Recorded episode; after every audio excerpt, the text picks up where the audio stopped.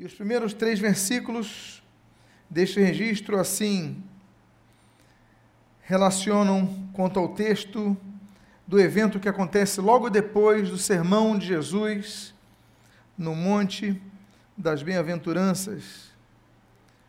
O texto ali diz: Ora, descendo ele do monte, grandes multidões o seguiram. E eis que um leproso, tendo-se aproximado, adorou, dizendo: Senhor, se quiseres, podes purificar-me. E Jesus, estendendo a mão, tocou-lhe, dizendo: Quero, fica limpo.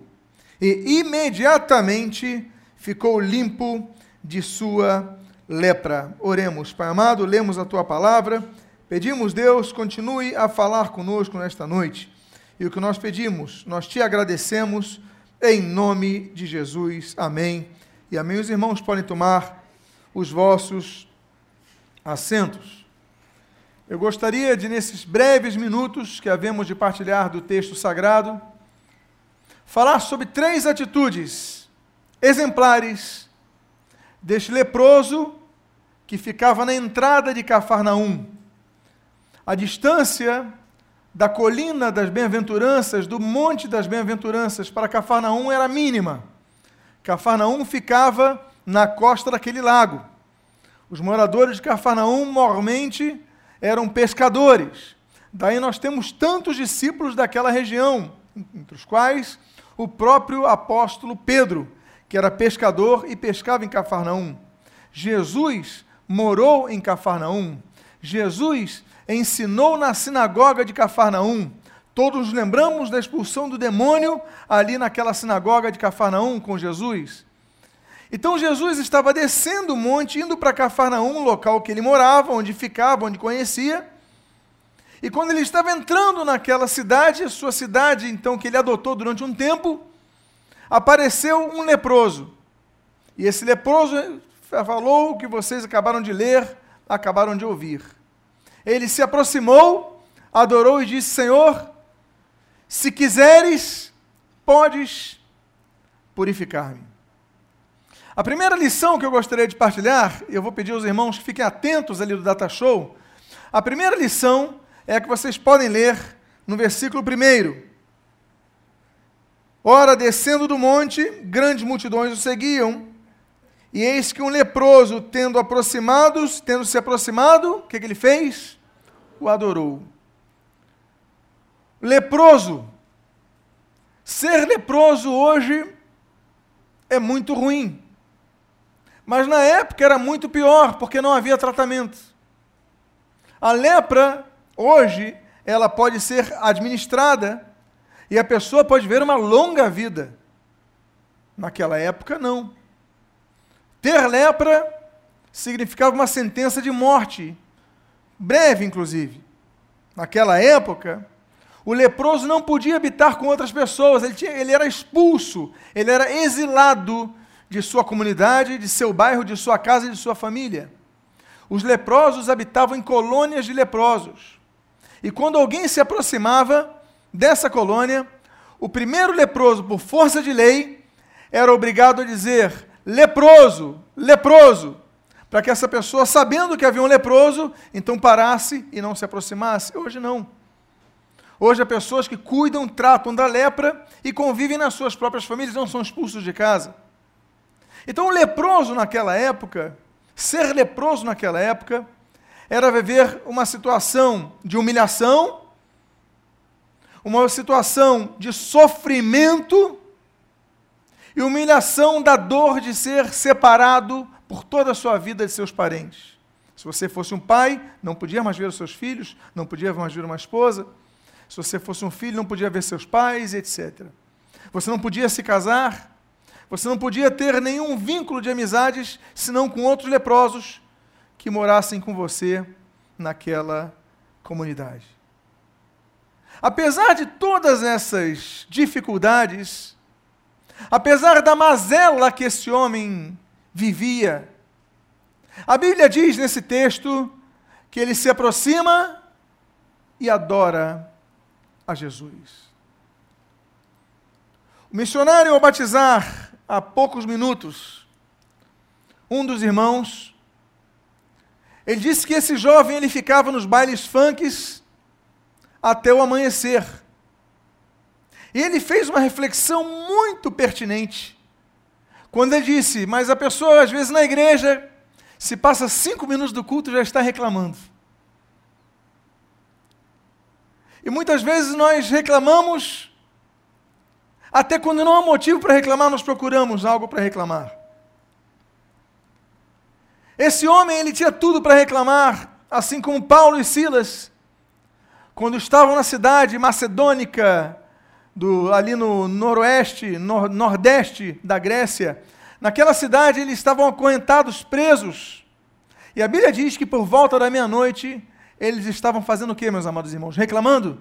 O que, que a Bíblia diz? Eles estavam louvando a Deus. Eu não sei se eu conseguiria louvar a Deus, estando preso injustamente por fazer a obra de Deus, por querer o bem das pessoas, à meia-noite, cansado, acorrentado, no meio de outros presos, sem saber o meu destino, naquele momento, eu não sei se eu estaria louvando. Eu talvez ficasse quieto, talvez estivesse orando, mas louvando. Paulo e Silas louvaram no meio da tribulação. Esse homem era leproso, mas ele adorou a Jesus no meio das adversidades. A primeira lição que nós aprendemos com o leproso é que as circunstâncias de nossa vida não podem, não podem impedir que nós adoremos a Deus. A vida requer adoração. O homem requer adoração. O diabo, através de ídolos que ele cria, faz com que todos adorem, dividam a adoração. Muitos começam a adorar imagens de escultura, não adoram a Deus, adoram a São Jorge, a Santa Ana, a São, São Lucas, a Maria, mas não adoram exclusivamente a Jesus Cristo. Outros adoram os astros do rock, ainda que não se prostrem, se ajoelhem diante deles, como fazem com as imagens, mas os colocam acima de tudo. Outros adoram novelas deixam de ir a um culto por causa de uma novela que vai passar, deixam de ir a um culto por causa de um futebol, então o futebol se torna objeto de adoração. Deixam de ir ao culto por causa de uma série na televisão, então a série se torna mais importante do que o culto ao Senhor. E nós vamos criando novos ídolos aos quais nos submetemos, dedicamos a primazia de nosso tempo e por isso com a nossa atenção voltada aos nossos ídolos, nós não exclusivamos o que é, devemos colocar em primeiro lugar, que é o reino de Deus e a sua justiça, que é a adoração ao Senhor, mas esse leproso, não tendo as vantagens que nós temos, não tendo a saúde que nós temos, não tendo as facilidades que nós temos, ainda assim, ele não se esqueceu de adorar ao Senhor. Quando você estiver passando uma dificuldade, uma luta muito grande, no meio da sua tribulação, no meio do seu choro, no meio de sua tristeza, no meio de sua angústia, clame ao Senhor e adore ao Senhor. Nós aprendemos com um leproso, cujo nome nem sabemos, que estava na entrada da cidade onde Jesus morava, naquele período que nós devemos, em primeiro lugar, adorar a Deus. Esse homem não fez o pedido em primeiro lugar, você notou isso? Ele primeiro adora, depois pede. Muitas vezes nós nos aproximamos a Deus apenas para pedir e depois nos lembramos de adorar. Quando nos lembramos? Esse homem nos ensina a colocarmos as prioridades da vida em primeiro lugar Deus e depois as demais coisas nos serão acrescentadas. Há uma segunda coisa que esse homem nos ensina, e o texto continua dizendo o seguinte: Ora, descendo ele do monte, grandes multidões o seguiram, e eis um leproso, que um leproso, tendo se aproximado, adorou, dizendo: Senhor, se queres, podes purificar-me. Senhor, se queres, ou se quiseres, podes purificar-me. Há pessoas que estão leprosas, não com a lepra corroendo as suas células, mas estão com um tipo de lepra que as faz desistir de lutar pela sua cura. As pessoas estão doentes e diz o texto, não procuram a cura, porque esse homem procura a cura. Ele é leproso, mas ele busca a solução. Há pessoas que estão deprimidas e não procuram a solução. Há pessoas que estão debilitadas na sua fé e não procuram solução, deixam como está. Há pessoas que estão desesperadas porque não vem solução para o seu problema, olha, as dívidas estão grandes. Não param de me ligar cobrando, olha, fulano de tal, estou ligando para saber quando é que você vai acertar. Aí no correio chega outra conta atrasada. Aí outro liga e você vai acumulando e você fala: Meu Deus, eu não tenho paz.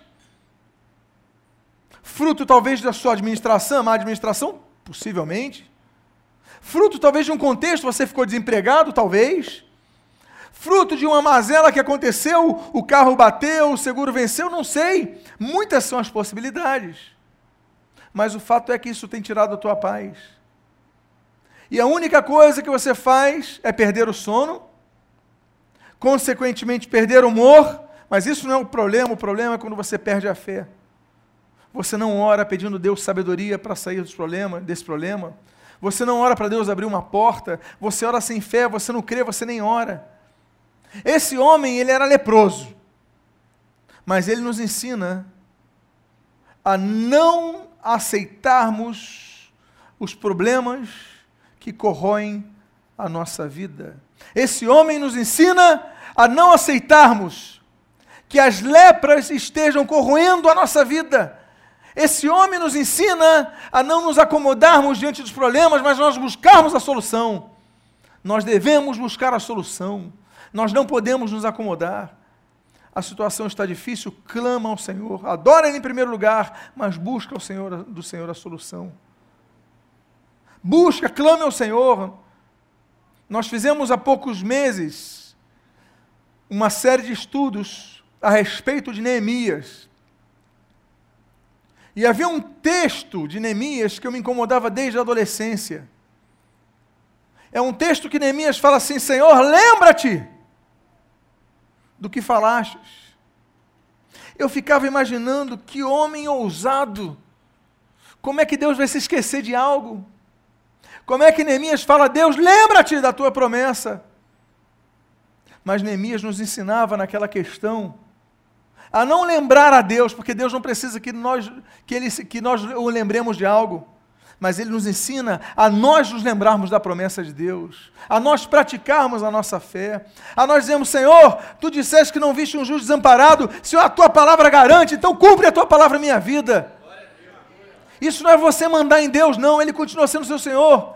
Mas isso é você exigir a tua, a, que a palavra de Deus se cumpra em sua vida, é pedir a Deus misericórdia para que se cumpra, como esse homem falou, Senhor, se tu quiseres, se tu quiseres, podes purificar-me.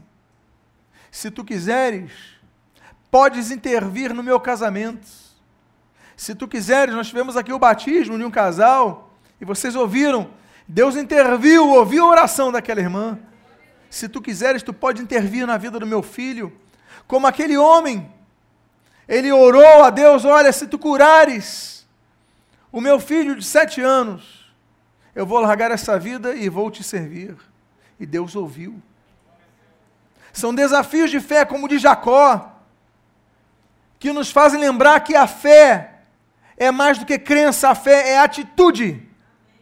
Você pode ter crença em Deus, você pode crer que Jesus pode te curar, mas você pode ficar calado a vida inteira sabendo disso e ficando doente a vida inteira, mas você pode reagir. Você diz: Olha, Senhor, eu creio na cura, eu creio que tu pode intervir, Senhor, intervém na minha vida.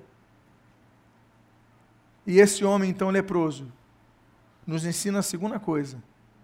E a segunda coisa é não aceitarmos que as circunstâncias da nossa vida afetem a nossa fé. Muito pelo contrário. Muito pelo contrário. O que nós aprendemos então é que nos momentos mais difíceis de nossa vida é quando nós devemos mais exercitar a nossa fé. E a terceira e última lição que nós aprendemos com esse homem? Diz o texto na sua sequência: Ora, descendo ele do monte, grandes multidões o seguiram. E eis que um leproso, tendo se aproximado, o adorou. Vou repetir: tendo se aproximado, tendo se aproximado, o adorou, dizendo: Senhor, se quiseres, pode purificar-me. E Jesus, olha o que ele fez, estendendo a mão, o que que fez? Tocou-lhe estendendo a mão, tocou-lhe, dizendo: Quero, fica limpo. E imediatamente ficou limpo de sua lepra. A terceira coisa que nós aprendemos com este leproso, não sabemos o seu nome, um dia havemos de sabê-lo.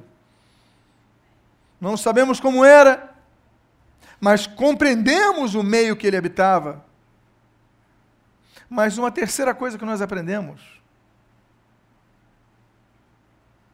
é que nós devemos ultrapassar os limites que nos impõem para que nos aproximemos de Jesus. Vocês lembram o que eu disse para vocês há poucos minutos, falando do leproso naquela época de Jesus? Os leprosos podiam se aproximar de Jesus? Sim ou não? Não. Ué, por que, ele se aproximou? porque ele rompeu. Esse homem rompeu tanto com aquela tradição que dizia os leprosos têm que ficar confinados a tantos quilômetros de distância, não podem se aproximar das demais pessoas, e você leu no texto, no início do texto, versículo 1, ora, descendo do monte, grandes multidões o seguiram. Ou seja, Jesus estava cercado de multidões e no meio estava um leproso, não podia. Era proibido. Esse homem podia ser preso. Esse homem podia ser apedrejado morrido ali. Não podia. Mas esse homem tem tanta fé na sua cura, quer tanto a sua cura, que por causa dele, depois Jesus passa por ali de novo. Aí aparecem dez leprosos para serem curados. Lembra da história? Um muda a história, daqui a pouco dez vão querer a cura e os dez vão ser curados. Por causa da fé dos dez? Não, porque alguém plantou. A fé de uma pessoa que rompe as proibições, as demarcações, os não. Né? Por causa disso, outros são abençoados. Lembram-se da reforma protestante? Não, ninguém pode ter a Bíblia na sua casa. Os reformadores o quê? Vamos ter a Bíblia. Não, ninguém pode ter a Bíblia é, sua, no seu idioma, só podem ler em latim. O quê? Nós vamos ter nosso idioma. Se somos na Alemanha, vamos falar no alemão. Somos da, vamos falar no idioma. Não, não pode. A missa tem que ser somente no latim. Ninguém entende. Os reformadores começaram a pregar na língua do povo. Você sabia que até poucos anos atrás, nos anos 40, 50, as missas, eu não sei os mais antigos vão saber disso, as missas eram realizadas em latim e de costas para o povo. Quem é dessa época? Ou quem lembra disso? Pois é. Ninguém entendia nada e o padre ficava de costas para as pessoas.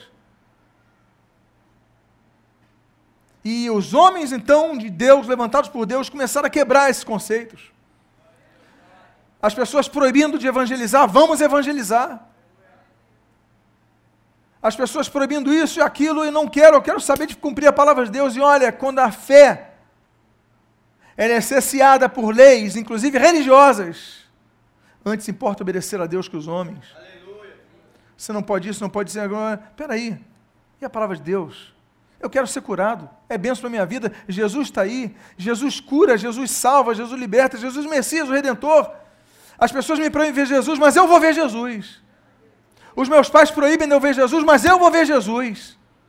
O meu marido proíbe de ouvir a palavra de Deus, mas eu vou ouvir a palavra de Deus, porque antes importa obedecer a Deus que aos homens. Então há situações que devem ser quebradas. Há situações que nós aprendemos pela Bíblia que devem ser quebradas. Porque a sociedade criou regras contra esse leproso, e esse leproso não quis saber das regras, ele queria saber da sua cura. Você tem que buscar a tua cura.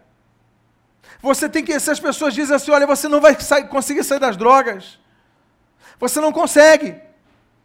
Você está na cocaína, você está em droga tal, droga tal, você não consegue sair, você não consegue sair do vício do, do tabaco, do cigarro. As pessoas podem dizer o que quiserem, mas você fala: se Jesus quer, eu posso, como esse homem falou. Se queres, eu serei curado. Mas por que, que ele faz isso? Porque ele tem fé. Então nós aprendemos com esse homem que a fé o fez se aproximar de Jesus. E porque ele se aproximou de Jesus, Jesus o tocou. Esse homem, ele podia ter morrido rapidamente, mas ele prolongou a sua vida, porque se aproximou de Jesus. Nesse tanque batismal, há poucos minutos atrás, vocês viram e ouviram testemunhos de pessoas que estavam sem Jesus, mas hoje foram transformadas em novas criaturas. A Bíblia diz que nenhuma condenação há para os que estão em Cristo Jesus. Estão livres, libertos, salvos, limpos, lavados e remidos pelo sangue de Jesus. O que Jesus fez com essas vidas? Por que, que eles estão aqui no tanque batismal? Porque se aproximaram de Jesus. Por que, que se batizaram? Porque Jesus tocou na vida deles. Eu quero convidar você a, por favor, ficar de pé nesse momento. E ao ficar de pé, eu convido a você a, por favor, fechar os seus olhos. Todos os olhos fechados, por gentileza. Eu queria fazer um convite muito especial nessa noite. Todos os olhos fechados.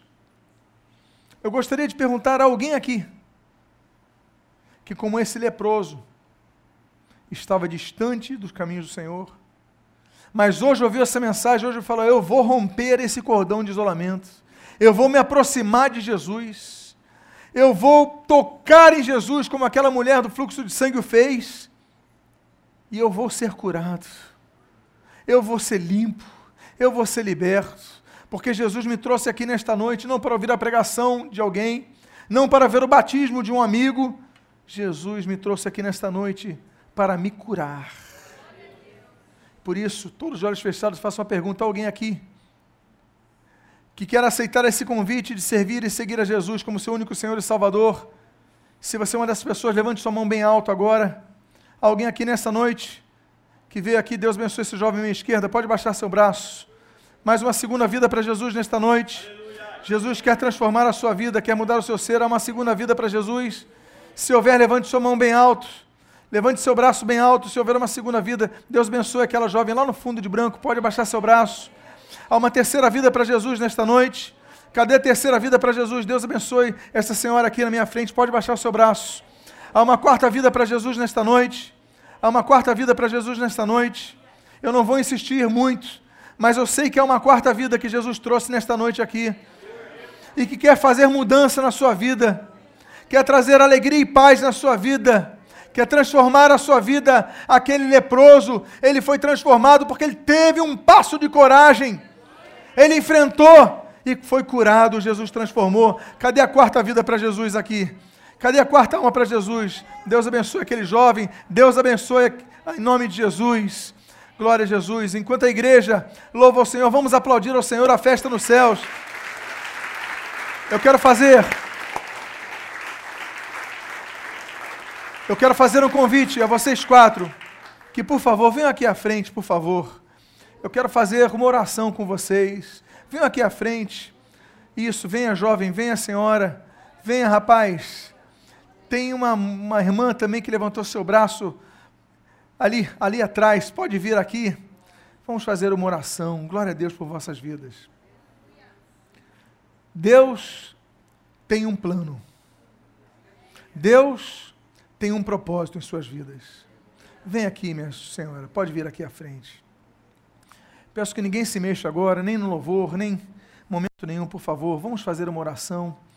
Eu convido a vocês, se vocês puderem fazer, fechar seus olhos, colocarem a mão em vossos corações, como sinal de entrega a Jesus.